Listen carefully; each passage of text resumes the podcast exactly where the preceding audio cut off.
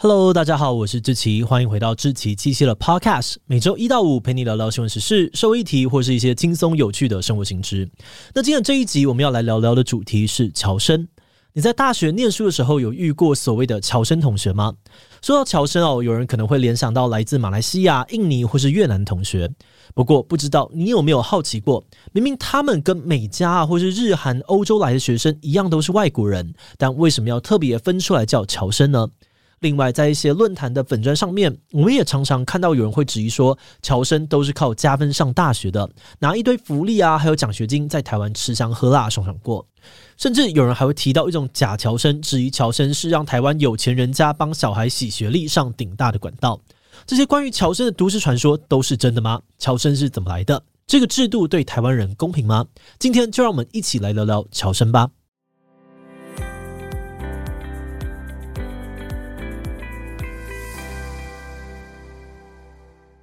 从字面上来看呢，侨生的“侨”指的是旅居、寄居外地的意思，而所谓的侨民就是旅居在国外的国民。那当这些侨民呢，想要回来台湾念书当学生，就会被称作是侨生。举例来说，打篮球很有名的林书豪，他本身是在美国出生长大的，但他同时也拥有中华民国国籍，那他就是侨民。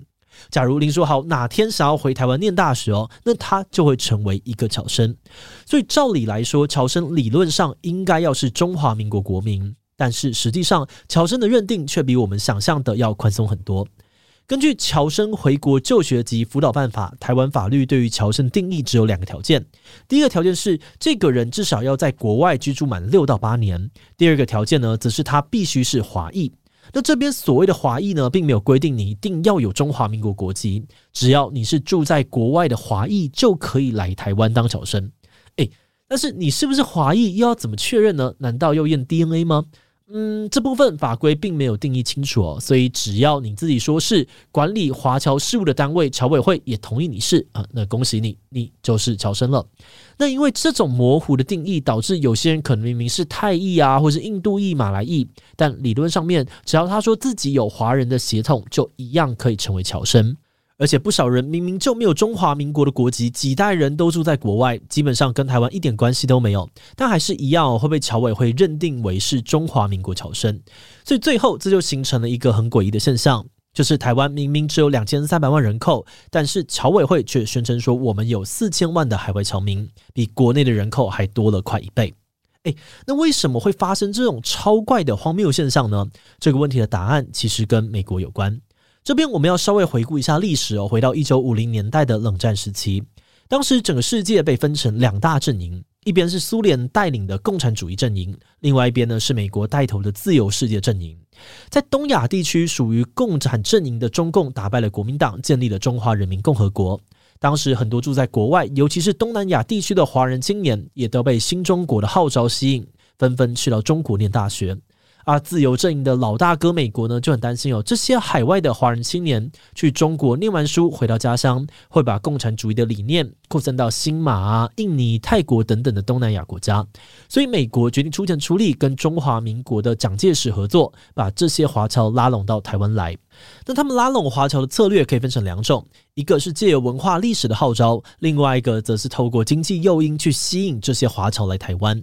首先是文化号召的部分，当时的蒋介石政府呢，大力的宣传中华民国才是真正的正统中国，而且吹捧说华侨为革命之母，就这样子用民族情感去号召海外华人一起到台湾来参与反共复国的行动。但只有保感情是不够的，所以他们搭配的使用了第二个方法，就是提供经济诱因。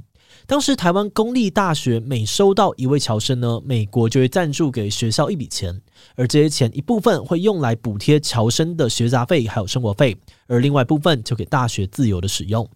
那对于侨生来说，有了这笔津贴之后，到台湾念书的成本就变得很低很便宜，于是很多人就会放弃到中国念头，转到台湾升学。而对于学校来说呢，这笔美元侨生的经费也非常的重要。因为在一九五零年代，很多台湾的公立大学都很穷，大家都很需要经费来经营学校，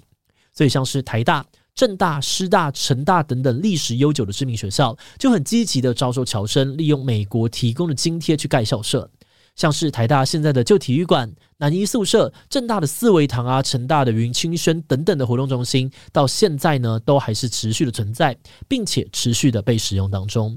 而在美国援助侨生的十二年里面，他们总共投下了超过三亿台币跟一百多万美金。有了这个大科长支持，侨教运动当然就非常成功，来台的侨生数量也一路的向上飙升。后来到了一九六五年哦，美国决定停止援助台湾，来自美国的侨教经费也就这样子停止了。但是侨教运动并没有结束，因为蒋介石政府认为这个策略非常的有用，所以为了维持自己的反攻大业，他还是延续了美元时期的那套方法，继续用大中华论述还有经费补助来拉拢华侨。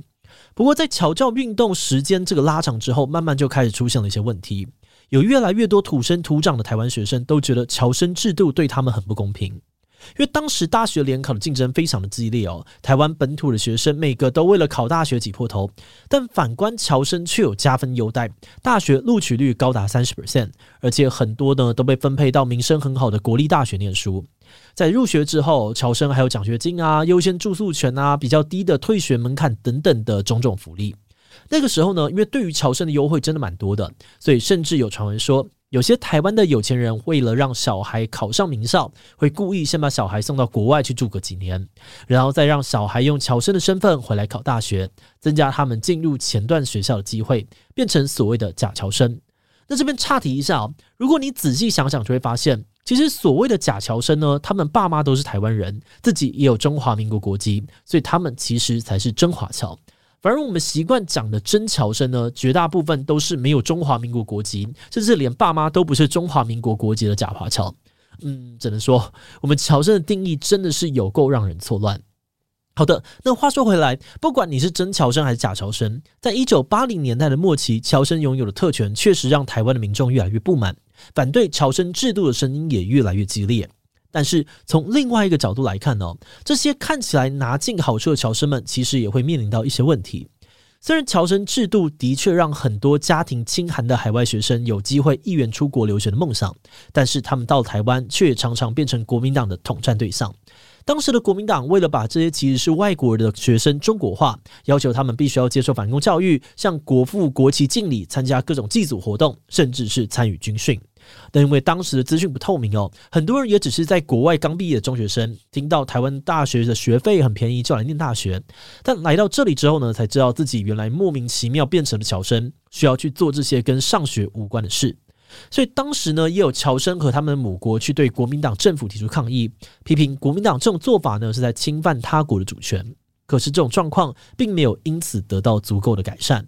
而对于侨生们来说呢，让他们更不能够接受的是国民党政府擅自认定他们都是中国人，所以宣称呢自己对侨生有管辖权，要去追查这些侨生勾结匪谍的活动。在白色恐怖的时期哦，很多侨生就这样子无辜的被卷进冤案里头，遭到了这个酷刑啊，还有牢狱之灾，甚至客死异乡，在台湾失去性命。但因为侨生制度的问题实在太多了，所以后来民间对于废除侨生的呼吁也越来越强烈。不过让人有点意外的是，在两千年台湾政党轮替，民进党上台之后，大家本来期待陈水扁政府会把侨委会给废除，但后来呢，却换来了保障不裁撤的说法。诶。可是照理来说，就民进党立场，他们并没有反攻大陆的需求啊。那为什么还需要留下乔生呢？这个原因可能有好几个。首先，不少学者认为哦，民进党之所以不敢碰乔生，是因为他们也很在乎海外华侨社群的影响力。因为很多的海外华侨在当地社会都有很强大的影响力，能够直接的联系到当地的政要，或是有办法募到很大笔的钱。台湾一直以来都非常的需要得到国际认可，但很可惜的是，我们又缺乏正常的外交管道，没有办法在当地直接进行沟通。因此，经营多年的海外侨生跟华侨社群就变成了一个很重要的资源。所以有人就担心哦，万一裁撤侨委会，那可能会因此得罪国外的侨社，的进一步的去削弱了台湾的外交能力。而第二个不废除侨生的可能原因，则是跟大学的招生需求有关。近十几年来，台湾的大专院校开始面临少子化的危机，大学新生数量不断下滑，很多的研究所还面临收不到学生的困境。而侨生长久以来呢，都是台湾招收外国学生的重重要管道，因此不管是政府还是各大学，都不想要轻易的切断这个重要的招生来源。不过，面对来自各方的反弹声浪，从陈水扁啊、马英九，再到现在的蔡英文，每届政府也都还是有对侨生制度做出一些调整。譬如说，关于最受争议的侨生加分制度，其实从一九九零年代开始就已经逐年调降了。依照目前的制度呢，部分侨生还是有加二十五 percent 分数的权利。诶，虽然听起来加了很多，但是很重要的一点是，侨生的入学名额其实是在原定名额之外的，另外再开放。所以呢，简单来说，侨生跟台湾本土的学生之间并没有竞争关系，不会占掉一般台湾学生的位置。而另外，从一九九零年代开始，部分地区的华裔学生呢，也开始可以像其他国家的人一样，选择用外籍生的方式入学，不一定要当侨生。不过，因为早期侨生的福利相对好，学费比较便宜，也有比较多的奖学金等等。而第一手接触海外学生的这个侨委会呢，为了拼业绩，也会大力的鼓励学生用侨生的管道入学。所以在经济诱因啊跟资讯落差的情况之下，还是有不少的海外学生会用侨生的身份来到台湾。但这个状况在这几年已经有开始改变了。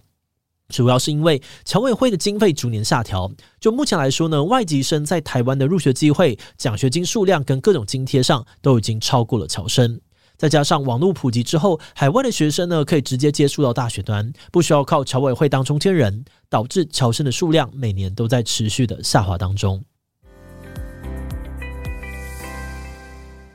话说回来哦，对于我们本地的学生来讲呢，这个侨生好像是个很常听到但又很陌生的名词，甚至就连很多的侨生也表示说，自己来到台湾之前也不知道侨生这个词所代表的意义。毕竟这些所谓的侨生，可能世世代代家人亲友都生活在国外，他们本身也是认同另外一个国家跟国籍，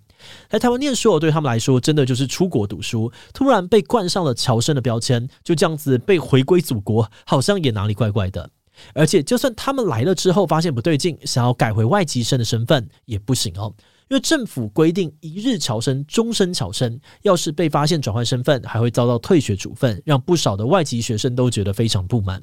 这几年也不断的有侨生出面抗议，要求让没有中华民国籍的侨生都证明为外籍生，但目前还没有得到太多的成果。那我们是觉得，其实侨生不想要被叫侨生，就跟台湾人不想要被中国人叫台胞的这个心情是很类似的。就算有些人呢是为了换取某些福利，所以愿意妥协，被叫侨生啊，或者是台胞，但我们台湾作为一个民主国家哦，这种用福利换认同、吃别人国家主权豆腐的做法，其实也蛮不妥的。那当然，我们也理解说，关于要不要废侨生的议题，在侨社啊，还有台湾都有很多不同的立场。但我们觉得，不管你的立场是什么，大家应该都能够统一说，这种用模糊的华裔血统来定义侨生的做法，早就已经不合时宜了。就连我们的左边邻居中国，也早在呢一九五五年就废除了以血统来定义华侨的规定。所以，我们觉得，如果台湾继续沿用现有的侨生论述跟制度，那恐怕只会为外国的学生、台湾人还有真正的华侨都带来困扰。侨生的转型是有必要的。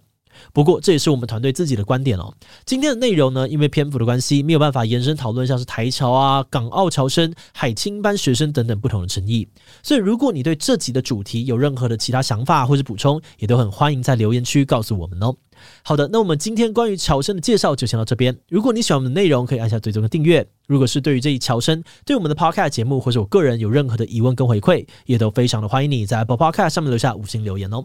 那今天的节目就这样告一段落，我们就下集再见喽，拜拜。